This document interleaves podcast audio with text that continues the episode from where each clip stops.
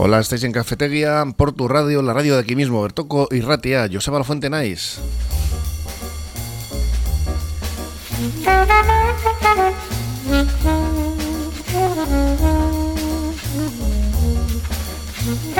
Y ya estamos a miércoles 8 de febrero de 2023. Si continuáis con nosotros, estaremos hasta las 11 en esta sintonía, la del 105.7 de la FM, y con la técnica de Josu García y la producción de Marian Cañevano, que ya está por aquí con nosotros, pues, ese, pues con todos los temas ahí preparaditos, ¿no? Ya los tenemos en la mesa. Ya los tenemos aquí, Joseba. Hola, Marian. Hola.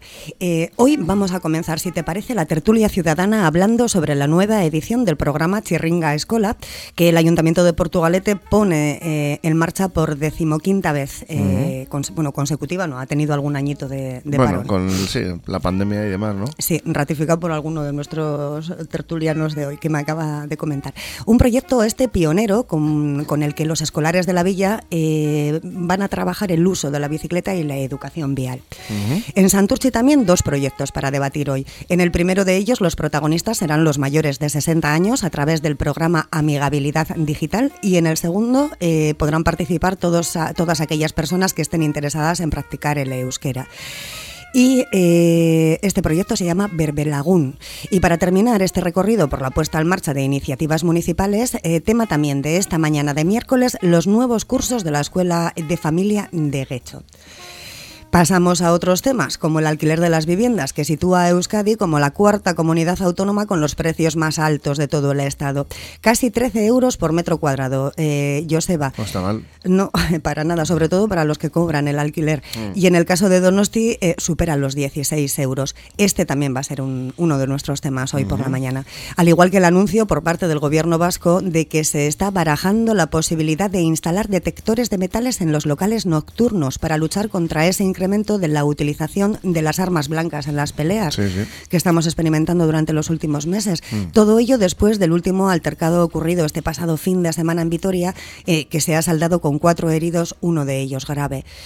Y bueno, por su parte la hostelería estaría en principio de acuerdo. Eh, consideran que puede ser una posible solución al problema.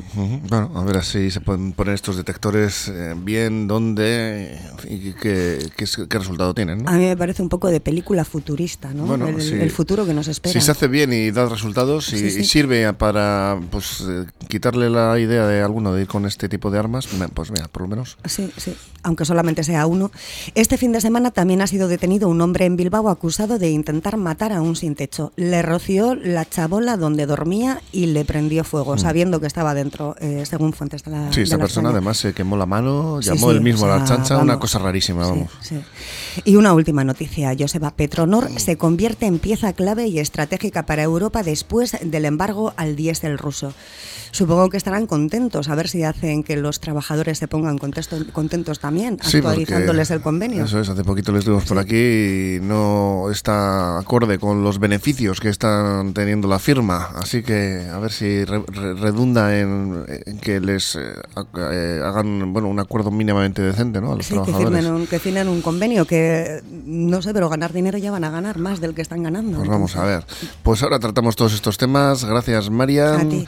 Porque primero nos vamos a ir con la predicción meteorológica de la mano de Euskalmet con Nayara Barredo. Eguno, Nayara.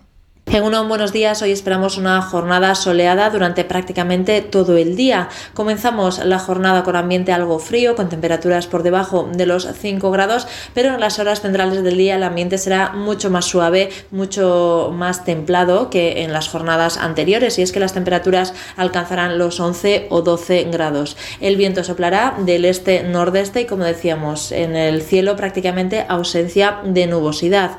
Eso sí, eh, de cara al anochecer nuevamente enfriará y por lo tanto las temperaturas volverán a descender durante la noche. De cara a mañana jueves se mantendrán las temperaturas en general, esperamos unas máximas muy similares, también las mínimas no variarán mucho, pero sí que veremos algo más de nubosidad en el cielo. A lo largo del día irá en aumento esa nubosidad y parece que sobre todo en las horas centrales del día o primeras horas de la tarde incluso podrían dejarnos algo de precipitación de forma débil. Por lo demás, ambiente tranquilo, pero como decíamos, con algunos intervalos nubosos que nos pueden dejar algo de sirimiri de forma muy puntual, sobre todo en las horas centrales del día.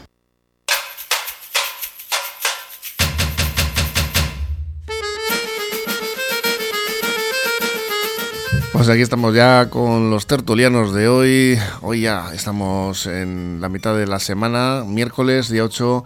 Ya vamos avanzando. Tenemos por aquí a Abel Castañares. Hola, ¿cómo estás? A José Ragorostiza y a Carmelo Gutiérrez Ortiz de Medivil. Hola. Caiso, buenos días. Que luego vas a estar preparando esas Harry historias eh, de la semana que tanto siguen, ¿eh? además tiene mucho éxito. ¿eh? Me cuentan muchos que la suelen oír y que la verdad, mira, me, me hace señalas eh, Marian Cañivano de que ella es una de las que te sigue y muy atentamente, además. Sí, van ya más de 60 historias ya 60 ya, ya sabéis, las Harry historias de Carmelo Gutiérrez que las tenéis en, en Portu Radio para seguir. Si no las podéis oír en directo, pues en esa página web que tenemos porturadio.org. Vamos con los temas que tenemos ya preparados por aquí, que nos ha presentado Marian, que tenemos aquí en la mesa, el Ayuntamiento de Portugalete, que pone en marcha por decimoquinto año consecutivo. Esto, pues bueno, mm, por medio ha estado la pandemia, así que muy consecutivo no puede ser, pero sí que es un pionero programa este, el eh, Chirringa Escola, con el que se pretende que los centros escolares de la villa continúen trabajando el uso de la bicicleta y la educación vial. Bueno, pues esto está bien, ¿no? Aunque aquí mucha bicicleta no creéis que se puede utilizar, ¿eh? En Portugalete. No, no, sería un buen escalador, vamos, que verdaderamente pues, eh, Portugalete para, para el tema de las bicicletas es complicado, ¿no? Bueno, tienes toda la zona de la Benedicta y todo eso, pero... Pero ahí también creo que te tienes que bajar, ¿eh? Sí, no hay un tramo creo que es peatonal y te obligan a bajarte la bicicleta, en fin. Bueno, pues eh, por el centro de Portugalete la verdad es que muy fácil no está, pero en este programa hay tres actividades que se desarrollan cada una por independiente a lo largo de este curso escolar durante una jornada lectiva cada una y siempre acompañados de los profesores y profesoras del centro. En este caso son los tres puntos, toma de contacto, cómo arreglar esto, gincana, seguridad vial y charla sobre buenos hábitos en la alimentación, marcha deportivo-cultural por el Videgorri. Este proyecto se encuentra en su segunda actividad ahora mismo, la que hemos mencionado, seguridad vial y consejos sobre una dieta equilibrada y deportiva, por lo que la semana del 6 al 10 de febrero, o sea, esta, eh, se desarrolla en Los Frontones y Parque de los Llanos un circuito de seguridad vial por el que rodarán unos 400 escolares de la villa de entre 10 y 12 años. Bueno, pues ahora estamos en esta fase. Muy buena, muy buena idea. Y desde luego aquí a Abel, que la toca más de cerca, seguro que nos cuenta algo más, ¿no? Porque tú estás metida en ese tema, ¿no? Bueno, sí, yo eh, he trabajado en un colegio y la verdad es que ya anteriormente esto ya se, se hicieron algunas cositas, se hicieron algunos planes eh, que luego se tuvieron que suspender a cuenta muchas veces de la tontería de los seguros. Eh, muchas veces las salidas había que sacar seguros especiales. Pero bueno, si vamos a hablar un poquito de lo negativo, como bien apuntado un compañero mío, pues diríamos el tema de, la dificultad de andar por Portugal en, bicicleta. Eh, no por, por, las cuestas en sí, porque incluso hay bicicletas eléctricas, sino por el peligro que conlleva el circular por, por las calles y por ah, muchos sitios en, en bicicleta, ¿no? Aunque a ver si abren por fin el túnel ese famoso de la Benedicta y todo esto. Y en cuanto a lo positivo, que vamos a hablar también de lo positivo, pues me parece genial que los chavales, pues eso, tengan una educación vial, no solo que aprendan a andar en bicicleta, sino que aprendan a andar en bicicleta bien, y eso me, parece genial. Además, cuanto más jóvenes se, se hagan, pues mucho mejor que sepan lo que es una señal, por dónde hay que ir, cómo hay que ir sobre todo en el caso del uso del patinete, ¿no? Que es bastante eso es, los patinetes me parece algo, no sé, me parece algo muy importante. Además, si queremos que en un futuro utilicemos más la bicicleta y un poco menos los coches, ¿no? Sí, es que además te enseñan, aparte de, la, de lo que es el tráfico y eso, también te enseñan a reparar pequeñas averías, te enseñan, a, o sea que que son cursos bastante completos. Está, muy buena idea. Y de este proyecto que está centrado en los centros escolares de Portugalete a otro en Santurchi destinado a los mayores, en este caso de 60 años, con la puesta en marcha de un servicio de amigabilidad digital que está destinado a las personas que no tienen conocimientos suficientes para realizar, por ejemplo, pues trámites online o navegar por internet, e incluso bueno, pues cuando tienen que usar el correo electrónico, WhatsApp, otro tipo de cuestiones telemáticas, pues este este proyecto que está centrado, como decimos, en estos centros eh, de personas mayores, bueno, está destinado a las personas mayores, mejor dicho, con un servicio de amigabilidad digital que vamos a ver, ¿no? Como cómo funciona. Esto, yo creo que aquí hay una brecha digital que hay que trabajarla, ¿no? fundamental. Vamos, este mismo tema lo hablamos de aquí de Porto el, el, en, el mes de enero. Hablamos de que Porto también había puesto en marcha ese servicio y me parece fundamental, ¿no? Porque porque las personas mayores son analfabetos digitales, bueno, y en su mayoría, y entonces tienen muchos problemas porque ahora todas las gestiones hay que hacerlas online y, es un problema gordo por cita previa, cita previa, sí, ¿cómo pido la cita previa? Pues la tienes que pedir por, el, por online, dice, es que yo no sé hacerlo. O sea, que es un, un callejón sin salida que me parece pésimo, ¿no? Porque... Sí, desde luego, yo creo que es, me parece, como has dicho tú, fundamental, me parece muy importante, porque yo creo que se ha apuntado bien, somos un poquitín eh, analfabetos digitales. Y por otro lado, yo hace poquito estuve en una especie de, promoción de, pues eso, de una, se quería promocionar un poquitín eh, el tipo de páginas web que utilizan muchos ayuntamientos y muchos sitios oficiales y iban por el camino de, de facilitar un poquito de por medio de un icono que incluso tenga voz que pueda también orientarte un boitín, sobre todo las personas que no estamos tan tan duchos en, esa materia, pues cuando tenemos que qué botón tenemos que tocar, eh, qué pestaña tenemos que acudir, porque todo eso hoy en día ya es, es casi ya obligatorio, ya para muchas cosas, para muchos trámites solamente tenemos eh, esa opción. No podemos ir a un ventanillo ni hablar con una persona. yo, creo, que, yo creo que la Administración ha tirado por, para adelante los intereses, me parece muy bien que se avance y todo, pero desde luego este sector de la gente mayor se ha olvidado. Eh, tal vez luego están poniendo parches o está viendo asociaciones o grupos que lo están haciendo, pero bueno, han dicho, oye, bueno, que la gente ya pasará por el aro y punto. Y la verdad es que, bueno, tenían que haber informado algo más eh, cuando empezaron hace años. ¿eh? Pero lo que es muy curioso también es que cada vez hay más funcionarios. O sea, que, el, año pasado el Estado español, el, la, la falta de trabajo en empresas privadas la, sub, la ha suplido con, con funcionariado. O sea que si el año pasado ha habido más trabajadores que el anterior, ha sido porque han contratado a ciento y pico mil funcionarios. Yo no sé exactamente dónde los meten. Sin embargo, como le apunté yo hace poquito al director de una sucursal bancaria, eh, yo le dije que, en mi opinión, la tecnología había avanzado, pero la atención al público había ido hacia atrás. y cada año va más hacia atrás. Cada vez estamos más adelantados en tecnología, pero cada vez con una atención peor hacia el usuario. Lo que pasa, Abel, eh, al final estos días estamos viendo los resultados de la banca y van en las cifras hacia arriba. O sea, yo creo que a los de arriba les importa un bledo el tema. Mientras, mientras, falta empatía mientras las cifras sigan bien, pues bueno, igual algunos te piden disculpas y otros dicen tú, haz tu labor y se acabó. De todas maneras, cuidado con los bulos, porque hay muchos datos por las redes que circulan respecto al funcionariado español, etcétera, de que, bueno, concretamente había uno que, que decía, en estos momentos más de 3,2 millones de empleados públicos frente a los 2,3 millones que tiene Alemania. Estos son datos eh, bueno, que no tienen ningún sentido. Esto lo digo porque muchas veces nos fiamos de, reenvíos, de y es muy sencillo. Yo recomiendo esto mucho. Antes de reenviar, contrastad. Poned la palabra clave de la información y poner detrás bulo o fake y seguramente os saldrá pues una página u otra que están especializadas en ese tipo de, mm, de bulos y te van a dar todos los datos de que además suelen ser a veces informaciones de hace dos, tres años que están totalmente desfasadas. y es que encima son mentira. aparte de que son, son eh, pues bueno, bulos viejos que la Policía Nacional está advirtiendo de un eh, nuevo timo, resulta que no. O sea, que claro, parece algo bueno, algo positivo y todo el mundo lo, lo, reenvía. Entonces, cuidado con estas cosas. Como te dicen, reenvíalo a todos tus conocidos. sí, pues hay que tener un poquito de criterio y decir, bueno, a ver qué es esto lo primero, no antes de reenviarlo a los demás y generar el caos, porque al final aquí estamos todos manejando unos datos o creemos que tenemos unos datos que, que realmente no son, no son válidos. ¿no?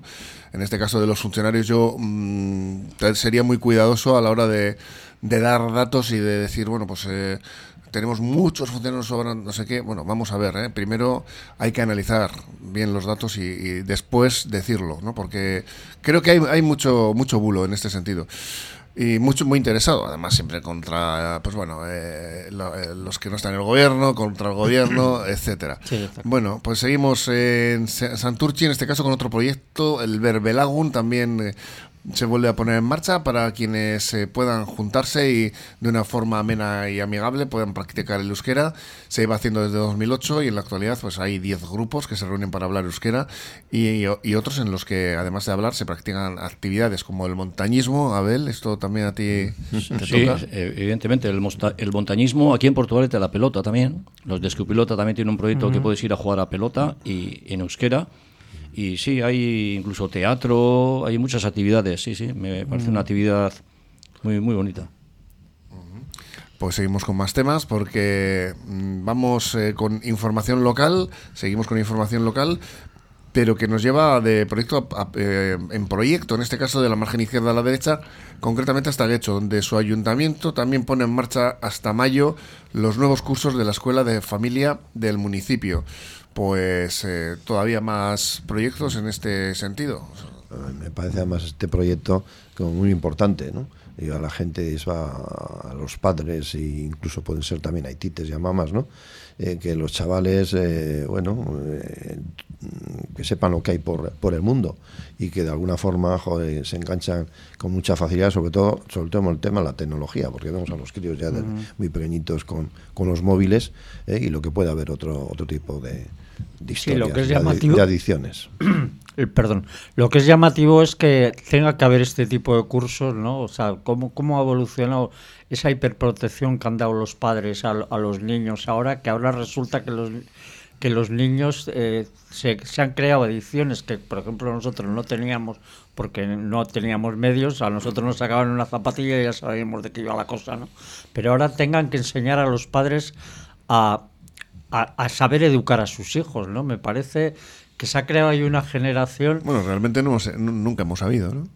¿Eh? nunca hemos no, pero eh, bueno, antes era el orden y mando, pero pero pero que hay hay una generación que son los padres de niños pequeños de ahora, o sea, podrían ser nuestros hijos perfectamente, eh, que eso que, que, que que les tienen que dar cursos de cómo educar a sus hijos, ¿no? O sea, porque... De todas maneras, sí que me parece a mí, ¿eh? esta es una opinión personal, que la hiperconectividad que tenemos ahora mismo con el uso de los móviles, sobre todo la llegada de Internet a estos dispositivos que tienes al alcance de tu mano, ha hecho que se llegue a un, a un nuevo paradigma ¿no? de lo que es el, esa hiperestimulación y esa hipercomunicación para la cual yo creo que no hay ningún padre que estaba preparado ni tampoco eh, se ha ayudado en este campo con una, prevención. ¿no? Entonces por eso me parece que es importante este tipo de, de cursos para las familias eh, donde se trata el uso de pantallas, ciberacoso, videojuegos, porno, para luego no tener que tratar a estos adolescentes posteriormente como se está haciendo ya en otros eh, proyectos, ¿no? Porque si, no te, si no te acaba saliendo un Froilán por ahí, verás tú. A, lo, que dice Carmelo, digo que sobre todo yo por lo que tengo en casa próximo, aquí a ver, le tenemos lo tuyo de referencia para todas estas cosas, yo, yo lo que he oído siempre es de que qué diferencia es de los padres de hace cuarenta y tantos años a los de hace 15 o 20. ¿no? decir, totalmente. no tiene nada que ver en la relación con sus hijos, con sus profesores y con su entorno. parece que falta jerarquía. Sí, influyen muchas cosas. De todas formas, yo creo que, no sé, lo que apuntaba Carmelo, bueno, tiene razón, pero yo creo es que antiguamente yo creo que los padres estábamos un poco por delante de los hijos. Eh, mm. Me refiero en conocimientos en general. Pero es que hoy en día hay cantidad de cosas en las que los chavales están por delante nuestro. Claro, por ejemplo, el eh, tema digital que eh, acabamos de hablar. Sí, eso, están por delante nuestro, pero no están formados. Es decir, están por delante nuestro en muchas tecnologías, en mucho tema de, de adicciones, de, de, drogas, de cosas. Yo, por ejemplo, he desconocido. A mí incluso los hijos me han llegado a decir, mira, Ita, no te voy a decir lo que, cómo está la vida por ahí, porque te ibas a asustar. O sea, hay cosas en las que nosotros vamos muy por detrás. Entonces, a mí estos programas en los que te forman y te informan, me parece que son necesarios. Algunas veces incluso me da pena que en los colegios, eh, algunas veces cuando se han eh, organizado este tipo de charlas, O sea, queda casi reducido a cuatro padres que están en el AMPA, que, que tenga tan poca trascendencia. Pero a mí me parece importante porque, por desgracia, en algunos temas estamos bastante por detrás de los hijos. Sí, sí, sí. Muy de acuerdo. Bueno, pues este año estos cursos se van a impartir en los servicios sociales de Algorta, el Polideportivo Govela y el Aula de Cultura de Villamonte. Y en esta ocasión, por primera vez, se intentará que las familias reciban antes de la sesión información concreta sobre lo trabajado por sus hijos e hijas en los talleres de prevención celebrados en las aulas. Pues con una cierta coordinación que no está de más. Vamos a hacer una pequeña paradita en Cafetería y continuamos enseguida con todos vosotros. Hoy es pero no entiendes. Ven a Elías Visión Audición y prueba la última tecnología en audífonos. Pide una cita con nuestros audioprotesistas y prueba tus audífonos 30 días de forma gratuita, sin ruidos molestos en todos los modelos y tamaños. Elías Visión Audición, la confianza de 45 años de experiencia en audiología con las máximas garantías y facilidades. Porque oír bien mejora tu calidad de vida. Entra en ópticaelías.com o visítanos en nuestros centros de Portugalete, Santurce y Baracaldo Copidenda, papelería, impresiones digitales en blanco y negro y a color, reproducción de planos y cartelería, encuadernaciones. Copidenda, en Portugalete a tu servicio, en María Díaz de Aro 9 y en calle Araba 11 Bajo.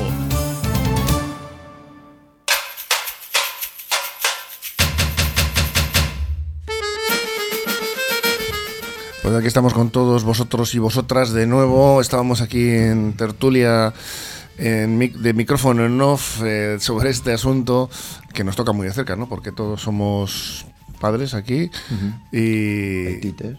y haitites algunos, ¿eh? José y claro, yo sí os quería apuntar algo que muchas veces obviamos, tanto en el caso de los hijos como en el de los padres, el tema de los roles, etcétera no somos objetivos. Ni ellos ni nosotros. Entonces, es muy difícil valorar desde el punto de vista de un hijo y de un padre la situación real. Muy difícil. Yo creo que en esto no nos han preparado. ¿eh? Pero ni a nuestra generación, ni a la anterior, ni a la que viene después. Es muy complicado ponerse en el lugar del hijo y el hijo en el lugar del padre. Yo creo que este es el mayor problema que existe y va a existir siempre.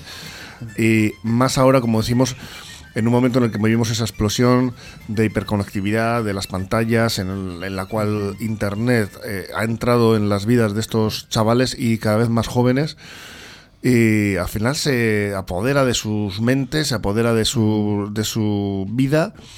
Las redes sociales, hay un montón de circunstancias muy difíciles de, mm, pues eso, de, de gobernar, ya no de controlar, ¿no? Porque por muchos cursos que te den, es casi imposible el tener un control absoluto sobre un, un chaval que, tiene acceso a Internet. Es prácticamente imposible. Hay, hay mm. mil programas pues para evitar que ellos visiten eh, X eh, páginas o etcétera pero al final siempre hay, hay trucos trampas eh, no sé no sé si os parece que por un lado está lo que comento de la falta de objetividad de, del padre en este caso no que podríamos ser nosotros y por otro lado, este asunto ¿no? de la dificultad que existe para saber qué hacer eh, a la hora de educar a, los hijos con respecto a Internet. Bueno, yo en mi caso creo que hasta los 12 años no tuvieron móvil. Es, eh, yo creo que, por ejemplo, es un problema el que los niños tengan móvil tan, tan pronto, ¿no? ¿No os parece que cada vez están llegando a tener los móviles y, por supuesto, smartphones de última generación más jóvenes? Eh, la culpa y los padres eh, tienen mucho... Competitividad, eh, ¿no? porque, entre, padres, por ejemplo. Y lo que ocurre también es que si esos niños le dedican muchas horas en los ratos libres o están incluso pendientes en vez de hacer otras cosas, pues hacen sus amistades y al final mm. su familia casi primera es esa que tienen en las redes antes que los padres que están trabajando y los ven con el tiempo justo y cuando tienen un poco más es el fin de semana. Ahora, de, de todas formas tiene que ser complicado decir, ven, mira, vamos a ir a hacer un cursillo para que sea el buen hijo, ¿no? O sea, el niño se te puede quedar con el ojo cuadrado directamente, ¿no? Porque, o, decirle a tu mujer, venga, que vamos a hacer un curso para ser buenos padres, ¿no? Se queda como un poco chocante, ¿no? Pero, pero igual es la realidad, que no son buenos padres, ¿no? No lo sé, yo os oigo hablar y, y algunas veces es que te sientes impotente, no sabes cuál es la solución, ¿no? Tú lo que apuntabas, Joseba, que nunca vamos a poder llegar a, a cubrir todo, pero es que tampoco se trata de eso, pero sí de intentar, no sé, tener el mayor número de, herramientas, el mayor eh, la mayor cultura posible para que todas estas cosas pues se vayan minimizando.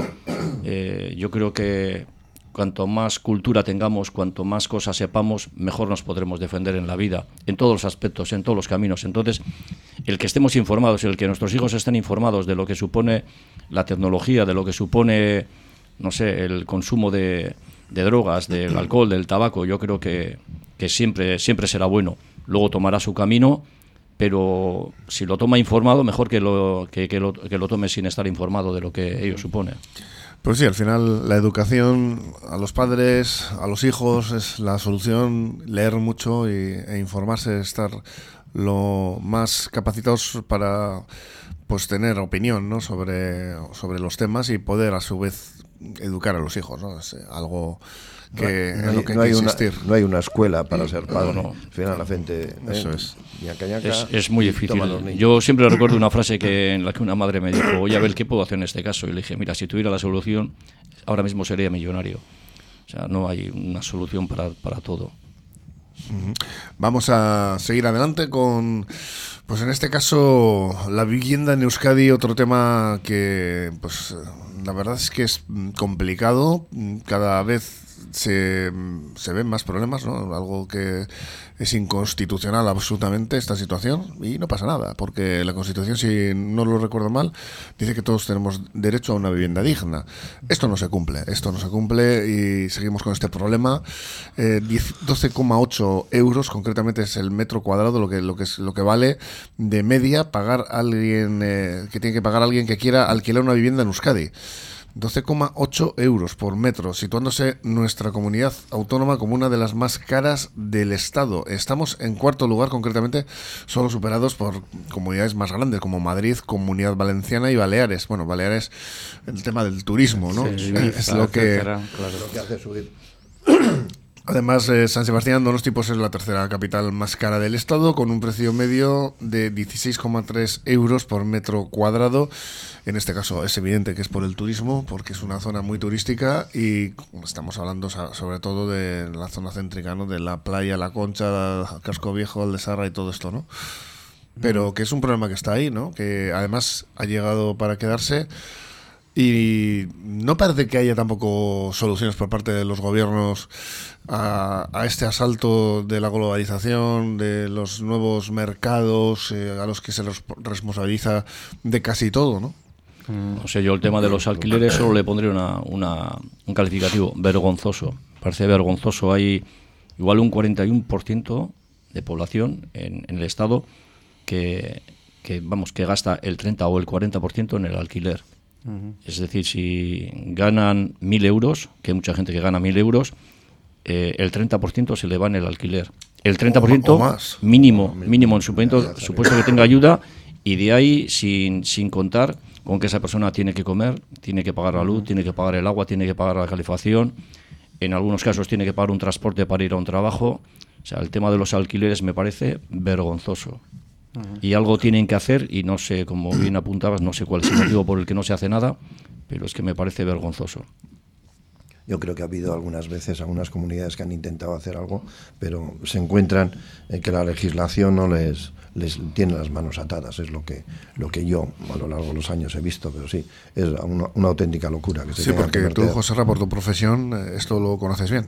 Sí, sí, así es, y la, y la verdad es que se ha intentado, nosotros en una época que yo fui presidente de los la propiedad inmobiliaria en Vizcaya, tuvimos reuniones en LACUA para intentar hacer cosas, Cataluña parecía que iba avanzando, pero al final... Eh, pero hay, realmente un interés por parte de los gobiernos eh, y de las comunidades en solucionar el asunto, un, un, interés real y se toman decisiones, se hace investigación en este asunto para cuáles pueden ser las soluciones, porque lo que está claro es que por otro lado se incentiva el ladrillazo, se incentiva la, la política de los, eh, en fin, de, de eso, del ladrillazo, de, de la especulación, está permitida, incluso parece como que de alguna manera hay una cierta connivencia con este tipo de, prácticas, ¿no? De, que, de que a día de hoy uno de los mejores negocios es la, especulación inmobiliaria, ¿no? Hmm. La verdad que a nivel, de nuestra comunidad se han hecho muchos estudios, muchas cosas. Yo de esa época os hablo de hace unos 10 años o 12 y la verdad es de que, bueno, parecía que había interés, pero todo se queda en aguas de borrajas. Es que hay, yo creo que, que, hay, que es una que es una cosa muy poliédrica, ¿no? Que tiene como muchas facetas, porque tienen por un lado la, los fondos buitre, por ejemplo, pues esa gente va a lo suyo. No, pero eso demuestra que, es, que es rentable. Claro, Entonces, Hay que, lo que hay que intentar desde el gobierno es que esto no sea así, ¿no? Es tan sencillo como eso, ¿no? Luego tienes, por ejemplo, lo que se llama la gentrificación esa, que es que un barrio, pues, como mis hijas que viven, que viven en Madrid, que vivían en Lavapiés, que Lavapiés ha sido toda la vida un barrio humilde, y de repente un piso en Lavapiés te cuesta 800 euros un cuchitril.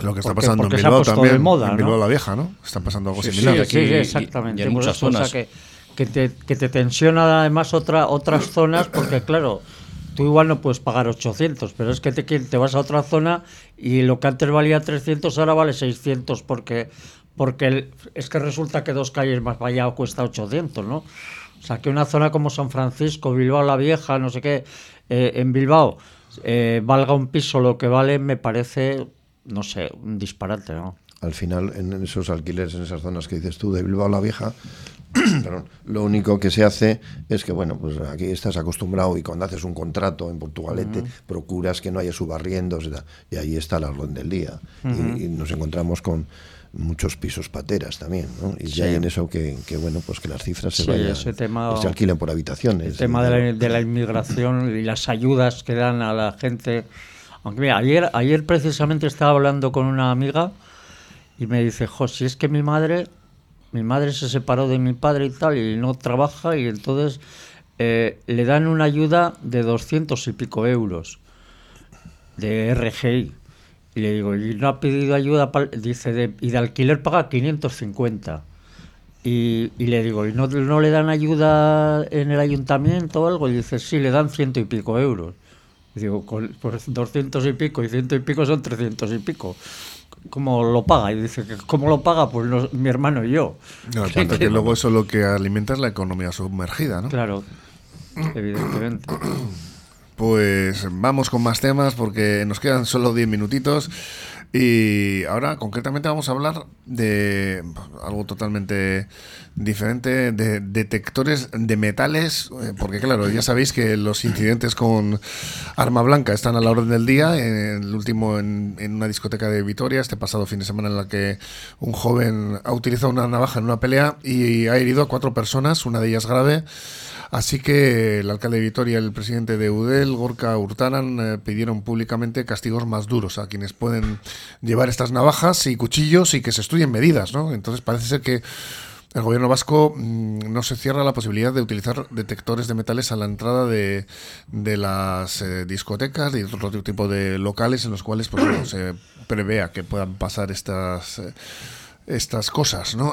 por su parte, los hosteleros piensan que esta instalación podría suponer una medida efectiva. Lo que pasa es que dónde pones la, vara de medir, ¿no? En qué tipo de locales sí, en qué tipo de ah. locales no. Bueno, la verdad es que, como decía el difunto alcalde de Bilbao, Azcuna, hay que acabar con los navajeros. La verdad es que, es complicado, pero sí hay que apretar las tuercas. Y Yo que, recuerdo aquí en Portugalete, en la calle Santa María, en determinadas circunstancias había un grito de guerra que era ahí, ahí, ahí, a Manguis a la ría. Yo recuerdo que a uno se le tiró con moto y todo a la ría. Sí, sí, sí. Esto antes era la. En fin, las fuerzas vivas eran las que cogían al elemento y lo quitaban de medio rápidamente. Sí, sí, a la ría, a la ría no se tiraron muchos porque enseguida aprendieron el truco y ya, salían no, corriendo ya no aparecía. Cuando salía este grito eh, que, que bramaba la gente, que era como, uy, que me están, esto lo dicen por mí y salían rápidamente. No, no, y, ya empezaron a, no venir. Pero eh, lo, lo, del tema de las navajas últimamente es bastante preocupante porque ha sido como una especie de boom, ¿no? Ahora Ahora es que el que más que menos, yo no sé si tendrá que ver, no es, no es xenofobia ni nada, pero no sé si tendrá que ver con todas estas bandas latinas o, de, o de donde sea, o los menas, o, pero, pero se ha producido un boom que, que, no es ni medio normal, ¿no? O sea, yo no me imagino a esos niños que van a la escuela para padres de, de Guecho con una navaja, ¿no? Hay que apretarles las tuercas, hay que apretar las tuercas y de alguna forma hacerles, molestarles, ¿no? Porque si resulta que ahora prácticamente eh, les hacen declarar y salen por la otra puerta, eh, pues bueno, pues siguen. Yo creo que hay que apretar. Ya sé que es complicado legislar, pues estamos viendo en otros temas de más importancia, ¿no? Pero algo hay que hacer, eh, no puede ser. Sí, me parece un tema que, no, que no se le da igual la, importancia que tiene, porque es luego la inseguridad que se crea en tu municipio a la hora, si quieres, por ejemplo, ir de madrugada o que te vas al monte o que vas al trabajo o que vas por la calle, porque esas personas, claro, salen de la discoteca, salen algunas veces como salen y en cualquier momento puedes estar tú tan implicado. Mala imagen para, no para esa discoteca, sino para ese pueblo, un clima de inseguridad. Y luego está el tema de, de las sanciones, que yo creo que la solución podría ir por ahí porque como bien apuntan muchos muchos municipales de Archeinas, esos dicen que pasa por la comisaría y se queda en una simple multa, comentan. Entonces, si una persona el llevar una navaja e incluso pegar unos navajazos le va a salir gratis, pues bueno, pues bienvenido sea. Yo creo que algo hay que hacer. Yo, yo sería partidario, incluso vía impuestos, ¿eh? el que haya más medios de todo tipo, medios de represivos entre comillas, entre comillas, y si hay que hacer más cárceles también, y aunque nos cueste más dinero, pero que no puede ser es lo que está ocurriendo y lo que dices tú, Abel, que salgas un día temprano porque tienes una urgencia de algo y tengas que andar mirando por las esquinas. Pues el pasado fin de semana los agentes del orden ya empezaban a hacer cacheos en las puertas de algunas discotecas de la capital vizcaína y justo en estos esos días eh, llegó esta gota que colma el vaso con los eh, acontecimientos de, de Vitoria. El eh, fin, asunto ha llegado pues, en un mal momento porque hay una hipersensibilidad en este tema, lógica. Y vamos a ver, ¿no? Porque este asunto de los detectores de metales se ha, se ha presentado como una posible solución y también el endurecimiento, lo que apuntáis, ¿no? de las penas para quienes lleven armas blancas.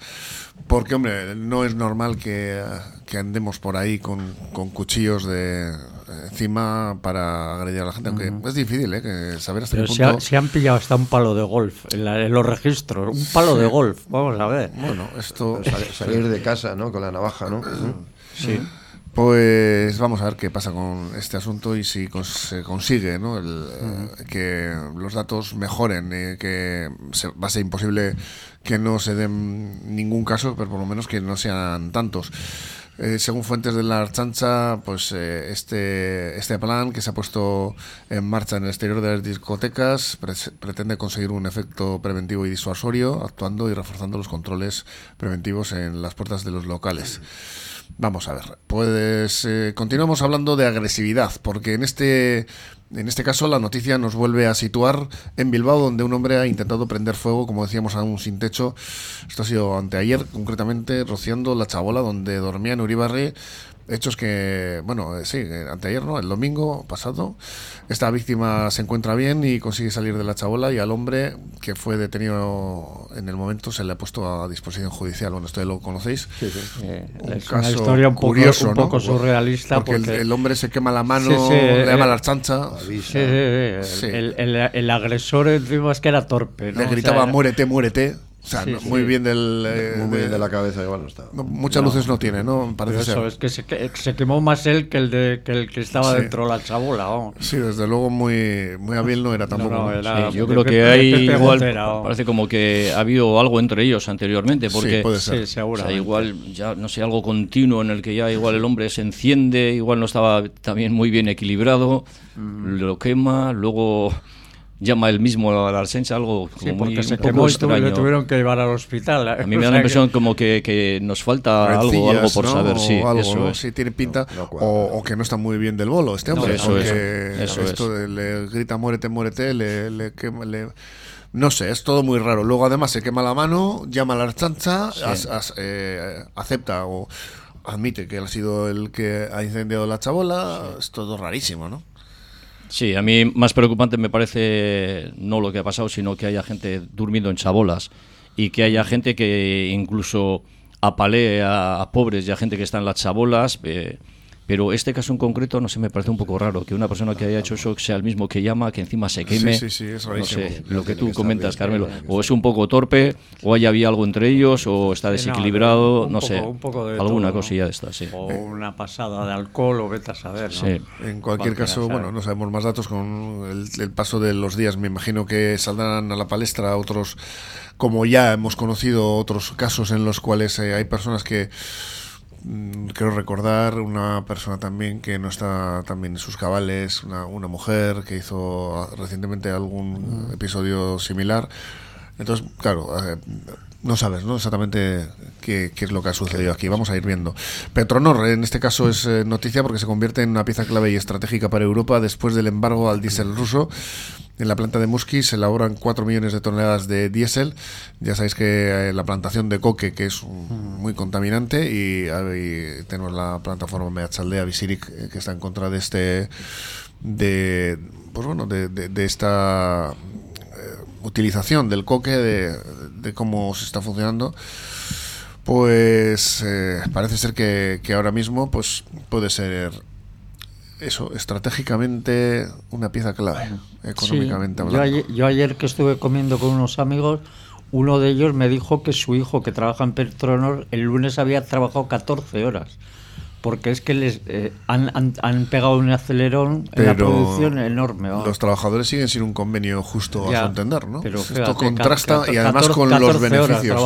Pues que ha tenido Petronor unos beneficios últimamente muy buenos y no, se a, ver si es, nada, eso lo que decir. A ver que no se traduce directamente que los más los primeros implicados son los trabajadores y luego también las administraciones que les reviertan no te quiero decir eh, me imagino que habrá tanto la diputación con, los IVAs con los, impuestos con, los impuestos tienen su parte del pastel lógicamente no y se suele decir que la, la hacienda somos todos ya veremos si si aceptan algo pero pero los trabajadores como dices tú Joseba a ver si verdaderamente ahora que tienen que trabajar más y que van a tener más tajo, pues a ver si en el convenio afinan un poco. Sí, lo primero que tienen que hacer es eso, pues al final firmar un convenio, ya que tienen tanto dinero, y el que más contamine también que sea el que más pague.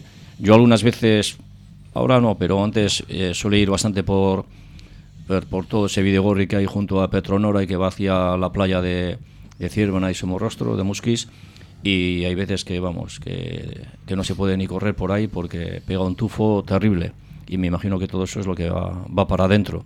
Y yo voy un día a correr. El que vive allí todos los días, pues... Sí, tiene Pero sí, a ver si, si por lo menos ese dinero sirve para que firmen un convenio y también para que lo utilicen también para, para esos filtros o lo que tengan que poner para contaminar menos. Pues sí, luego está también el caso de el impuesto a las energéticas por sus beneficios supuestamente caídos del cielo.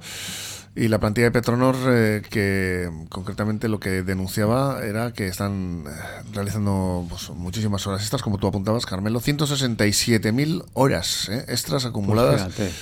que están denunciando que bueno pues solo se ha sancionado a la empresa con multas de entre 3.000 y 6.000 euros en las inspecciones realizadas por, porque a cuenta de mm, superar ¿no? las horas extras permitidas pero que les sale a cuenta no sí y al parecer este Yosuyo Nima debe estar en la lista de los más pobres de Euskadi también. Sí. Pues dejamos con este tema la tertulia porque se nos termina el tiempo aquí en Cafetería. Ahora nos vamos a ir con otro tema radicalmente diferente porque vamos a entrevistar al presidente del balonmano Trapagarán, que pues es noticia en este caso por algo muy bueno porque este club ahora mismo está en pues eso, en los eh, medios de comunicación con una distinción que premia la labor por el balonmano del presidente, el COE concretamente. Y bueno, lleva ya 25 años eh, presidiendo este club, una pasión de su vida. Pues Carmelo Gutiérrez y Abel Castañares, José Ragorstiza, que os convoco aquí para la próxima semana, pasar una semana. Muy bien, igualmente, igualmente Y aquí estaremos. Ahora continuamos en Cafetiga con la entrevista en Porto Radio. Para degustar en un agradable ambiente familiar comida casera de verdad, Restaurante Saavedra. Comidas concertadas y menú del día entre semana. Y miércoles y sábados sus espectaculares alubias a la puchera. En el barrio La Rigada de Musquis, en la Muga con Cantabria, Laya número 1, Restaurante Saavedra. Como comer en familia. Cafetería Pastelería Soragarri. Más de 35 años de experiencia avalan nuestra pastelería artesanal y nuestra comida casera. Además, somos el lugar perfecto para el encuentro, frente a una buena taza de café. Cafetería Pastelería Soragarri. Repostería, panadería y todos los aromas en Simón Bolívar 9, Portugalete. Y ahora también chocolate con churros.